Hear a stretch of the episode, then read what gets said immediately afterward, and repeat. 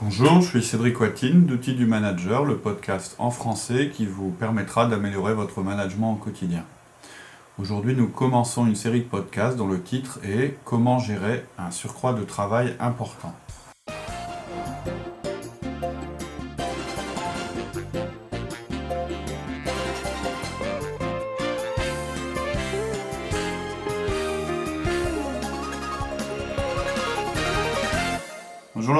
Bonjour Cédric. Donc, euh, de retour, hein, parce que le dernier podcast, je l'ai fait tout seul. Donc, avec euh, une personne en plus dans la famille. Voilà, une personne en plus, une petite euh, Eloa. Bon, eh bien, bienvenue à Eloi.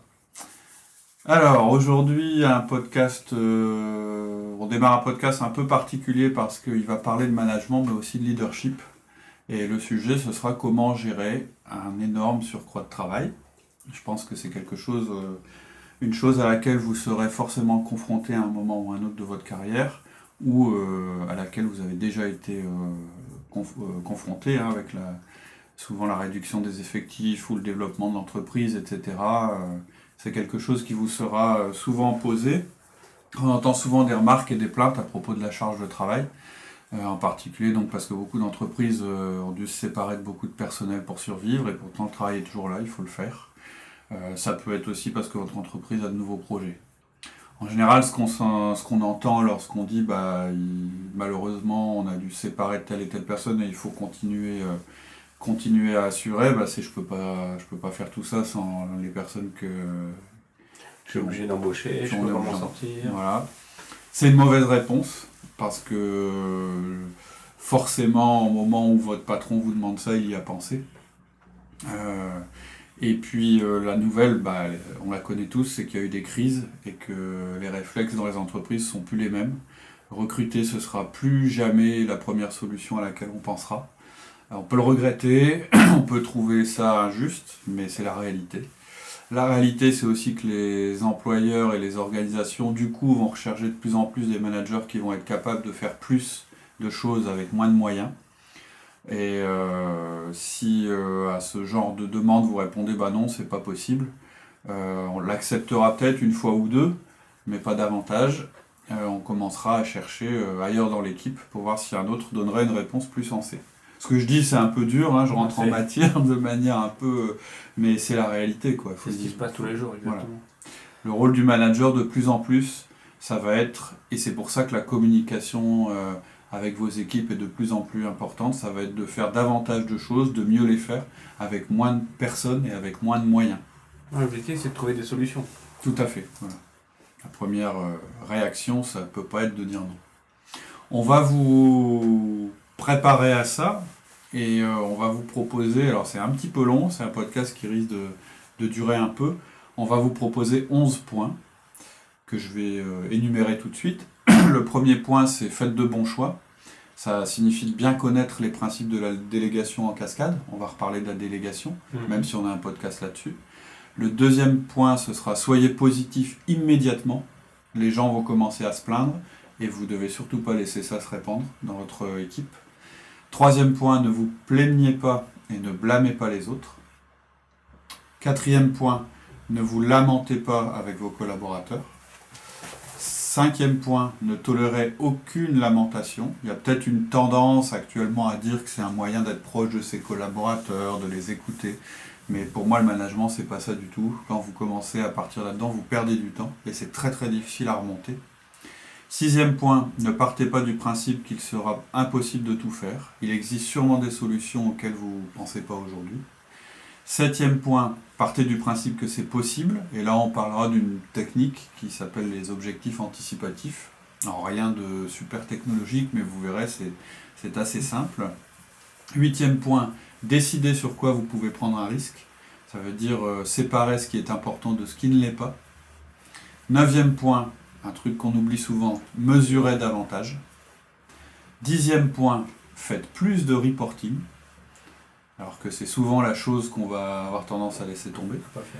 Et onzième point, euh, qui récapitule un petit peu tout et l'état d'esprit que vous devez avoir, ne cédez jamais, n'abandonnez jamais.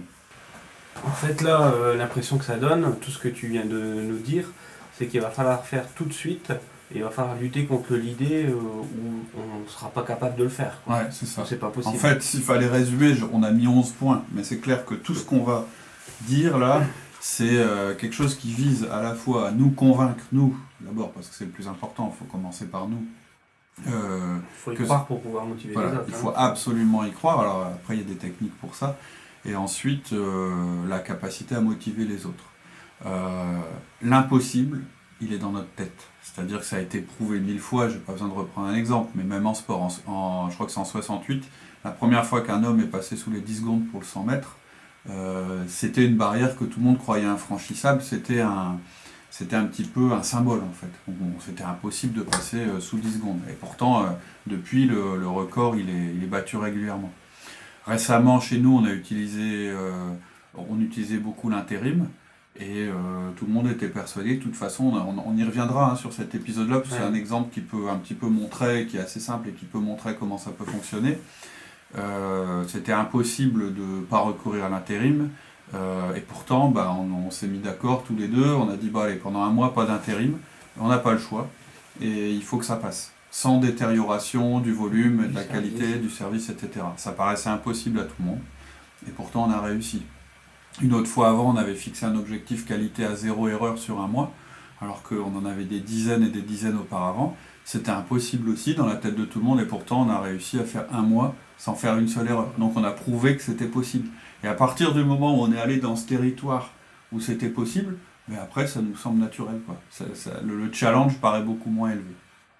Faut Voilà un petit peu le principe. L'impossible est dans notre tête, et on va voir un petit peu comment, euh, autour de cette idée-là, on peut faire des choses euh, assez extraordinaires dans l'entreprise. Ah bon, après, il est certain qu'on va pas non plus pouvoir tout faire, je pense. Falloir qu'on fasse des choix. Ben, Donc là, on va peut-être Oui, passer alors. au premier point auquel tu disais, faites le bon choix. ouais, tout à fait. Faites les bons choix. En fait, euh, lorsque je dis, euh, c'est un- c'est un- une chose dont on a déjà parlé dans d'autres podcasts, il faut partir du principe qu'il y aura toujours plus de travail à faire que votre capacité à en faire. C'est-à-dire que euh, vous quitterez jamais votre bureau en ayant fini tout le travail qu'il y avait à faire dans, dans l'entreprise ce jour-là. Oh, ça me rassure.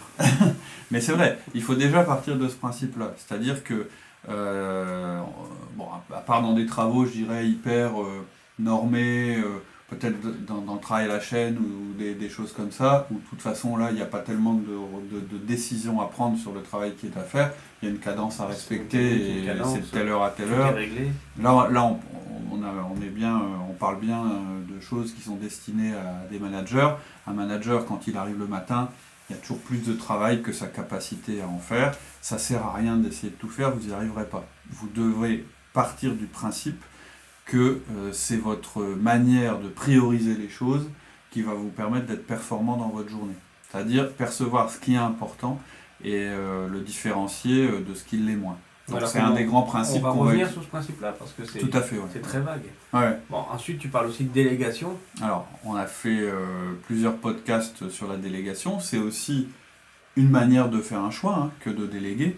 C'est pour ça que ça rejoint, c'est- c'est- c'est- ça rejoint le point sur le choix.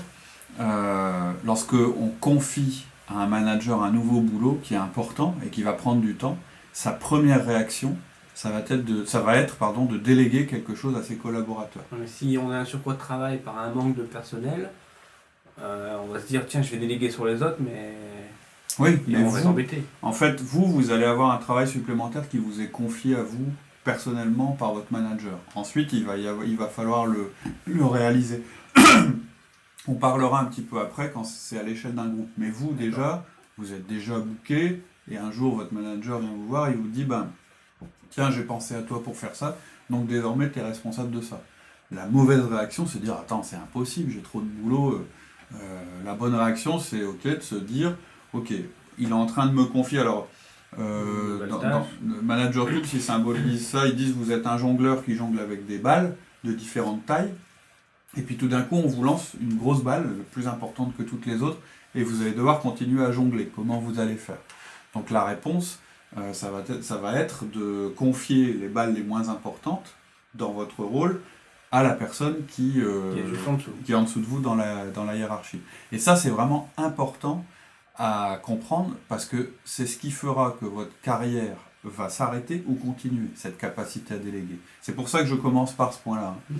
Votre aptitude à déléguer, ça va déterminer votre capacité à vous développer et Et à à, faire- monter. et à développer également l'équipe. Tout à fait. Il a- donne des responsabilités Exactement. à d'autres personnes. Tout à fait. Si vous comprenez ça. pas ça, soit tout d'un coup vous allez plus être capable de faire de nouvelles choses qu'on va vous demander. Il y a plein de techniques hein, de s'améliorer dans sa gestion du temps pour en faire plus dans une journée, etc.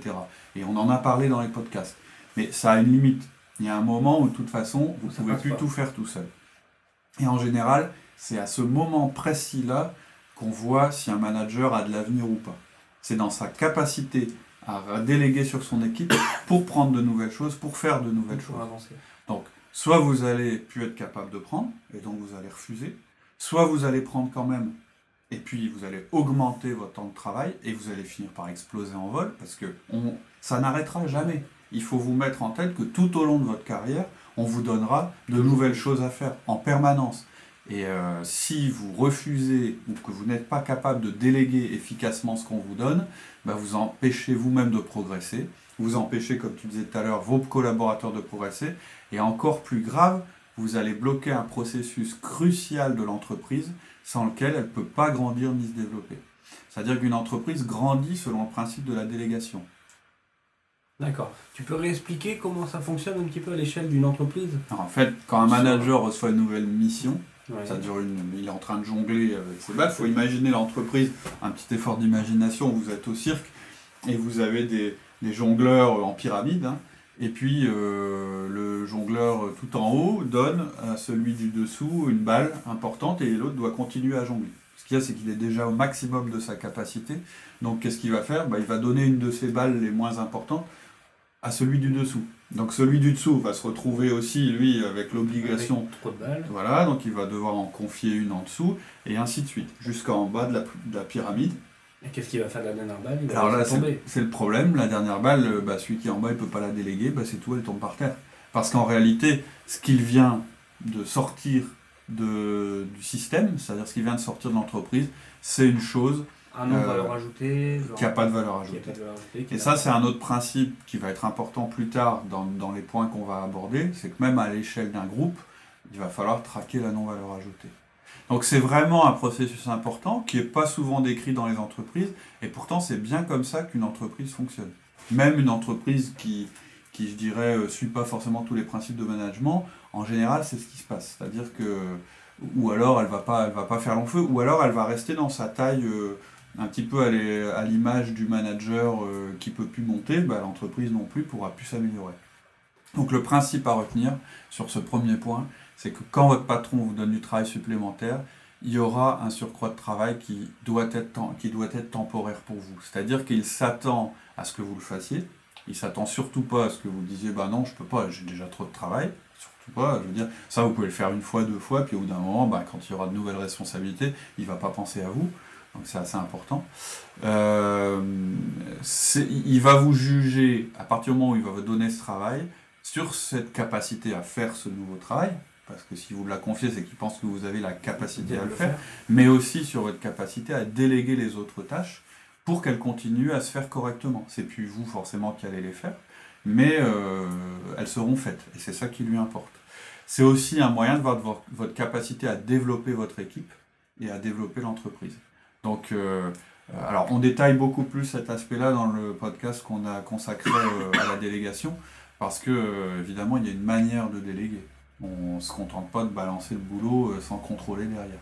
Il y a aussi un choix à faire entre ce que l'on peut déléguer et ce qu'on ne peut pas déléguer. Un exemple, c'est un, n'importe quoi, un vendeur, il ne peut pas déléguer le, le contact client et le fait clients. voilà, dans son, dans son contenu de fonction, euh, il, a, euh, il a des choses qu'il doit absolument faire lui-même. Comme un manager, il ne peut pas déléguer, c'est un. Non, ça c'est quelque chose qui n'est pas délégable, tout à fait. Donc autrement dit, la mauvaise réponse déjà c'est non.